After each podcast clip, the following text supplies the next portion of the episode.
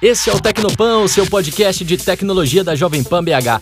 Prazer, eu sou Davidson Ferreira, te deixo por dentro dos principais destaques do meio.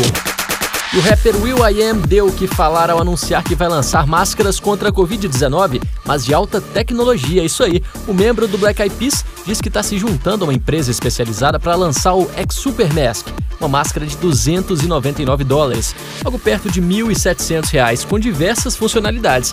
Além de ventiladores duplos de três velocidades e filtros, ela tem conectividade Bluetooth, luzes diurnas de LED, recursos de áudio e microfone com cancelamento de ruído, bateria de 7 horas e o sistema de encaixe magnético para fone de ouvido.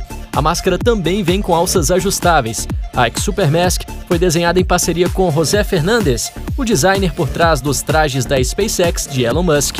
Esse novo projeto, porém, ocorre quando alguns estados começaram a suspender as exigências de máscaras obrigatórias em meio ao aumento da vacinação da Covid-19 nos Estados Unidos. Ainda assim, especialistas afirmam que os americanos não deixarão as máscaras de lado tão cedo. E chega ao Brasil nessa quarta-feira, dia 14, o Instagram Lite, versão mais leve do aplicativo da rede social. A edição, que em primeiro momento estará disponível só para Android, vai pesar apenas 2 MB de memória, ou seja, 93% a menos que o aplicativo original. A nova versão, desenvolvida por uma equipe do Facebook em Tel Aviv, Israel, visa beneficiar celulares com entradas de rede mais fracas, como 2G e 3G.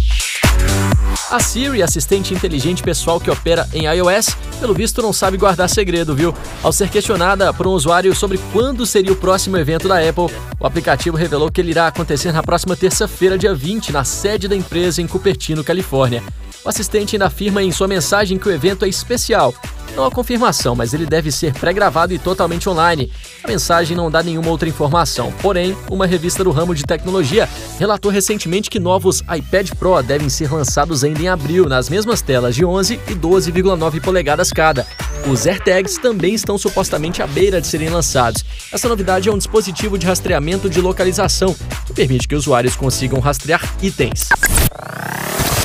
Para fechar, a Câmara dos Deputados da Espanha aprovou a primeira lei específica do país para lidar com mudanças climáticas, e nela está o fim dos carros a gasolina até 2040.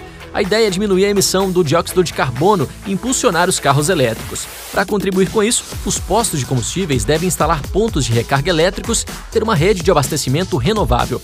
As cidades ainda devem impulsionar a mobilidade sustentável com incentivos para o uso de bicicletas e outros veículos mais simples.